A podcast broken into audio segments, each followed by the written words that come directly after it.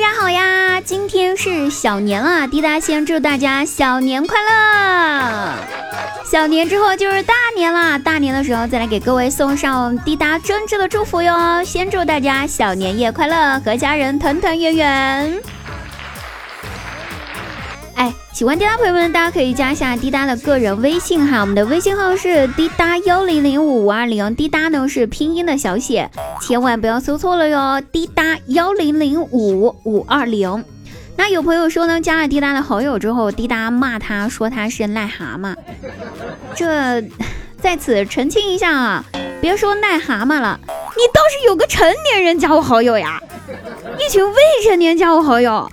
上来就甩几道数学题，问说：“滴答姐姐，这道题怎么做？”我真的很惆怅，还好没有人问我语文题，为啥？不然我真不知道“蛤蟆”这俩字儿怎么写。当然，在此呼吁一下各位未成年人小朋友们，千万不要加我了，给成年人的小哥哥们一点机会好不好？乖哈。上次呢，有一个十二岁的小妹妹加我的好友，说给我介绍她二十三岁的哥哥给我当男朋友。我看了这句话之后十分欣喜啊，还没来得及回复说好的，然后他立马回道：“对不起，滴答姐姐，我哥哥说他有女朋友了。”然后就把我拉黑了。我我就很尴尬，从头到尾我一句话都没来得及说。本来以为这件事儿就很尴尬，对不对？但是更尴尬的事情是，当时发生被拉黑这件事儿的时候，我正在商场门口拿着手机等我的闺蜜。因为下雨，为了躲雨呢，我站在商场门口的屋檐下，然后每一个进去的人都给我看他的健康码和行程码。难道我当时的穿着打扮？比较像检查健康码的。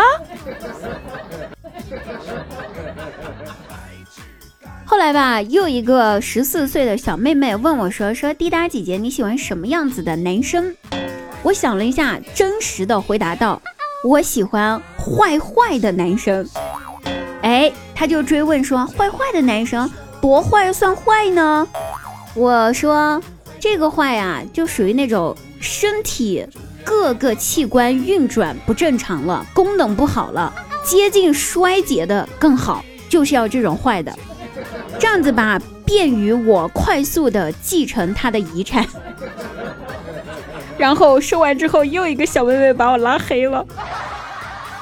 我认真的反思了一下哈，十四岁的小妹妹在幻想着偶像剧的情节，我却把他带去了狗血的家庭剧，确实是我的错。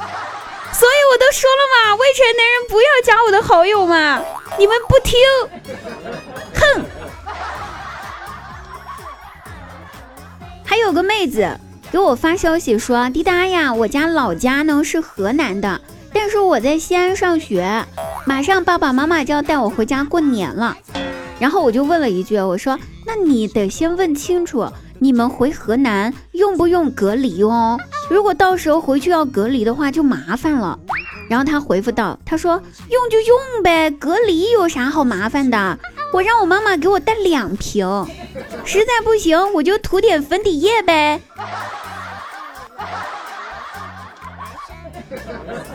这这都啥脑回路？你可长点心吧你，年纪轻轻的。看来又是一个美丽的笨女人呢。好了哈，说了这么多呢，就是为了让大家真的这个加我好友的朋友呢，最好是能够多一点点成年人，未成年的小朋友们，我真的不能帮你们写作业了哈。这事儿我们就到此为止了啊。好，拜拜。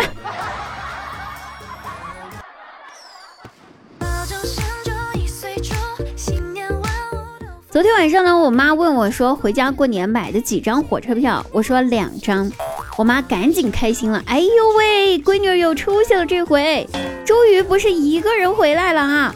我懵了，赶紧按住我妈躁动的心，还有她躁动的嘴。我说：“妈，往返火车票不是两张吗？”老妈一听，整个人都不好了，给我送了个大白眼，恶狠狠地对我说：“你别回来了，你回来我就去社区举报隔离你。”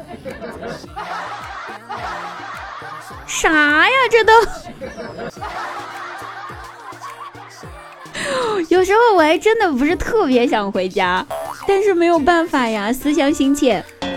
回了家之后，就出现一些让人非常尴尬的场面。我记得去年的时候，去年的时候呢，回家过年，我和我妈上街买菜，然后就遇到一个很久没有见的亲戚。亲戚看到我之后，非常惊讶的说：“哎呦，这不你闺女儿吗？真是。”女大十八变呐！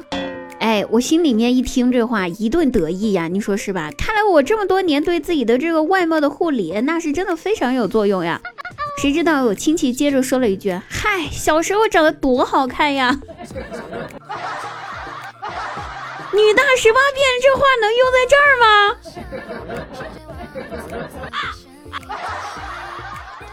完了之后晚上回家，我妈就揪着我的耳朵说说。你这么大的年纪了，一点自知之明都没有，你能不能学学你姐呀？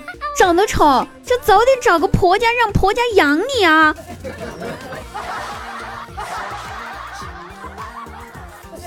不瞒大家说，我现在里外不是人，回家要被骂，不回家也要被骂。怎么地了？单身是我的错吗？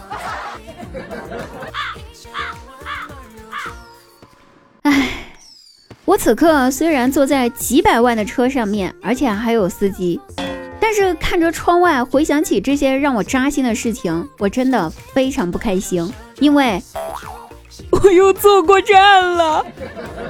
朋友们，地铁上不要开小差呀！不说了，我们今天节目到此为止，我要下车去回坐回头车了。